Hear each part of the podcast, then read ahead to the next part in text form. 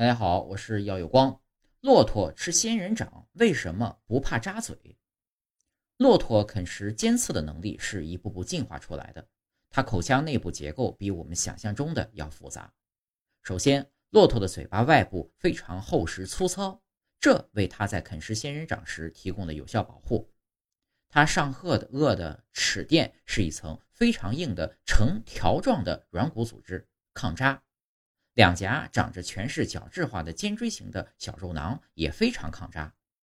骆驼的舌头角质化程度也很高，而且在咀嚼过程中，它的唾液腺能够分泌大量的消化液，可以有效的软化这些尖刺，保护自己的食道。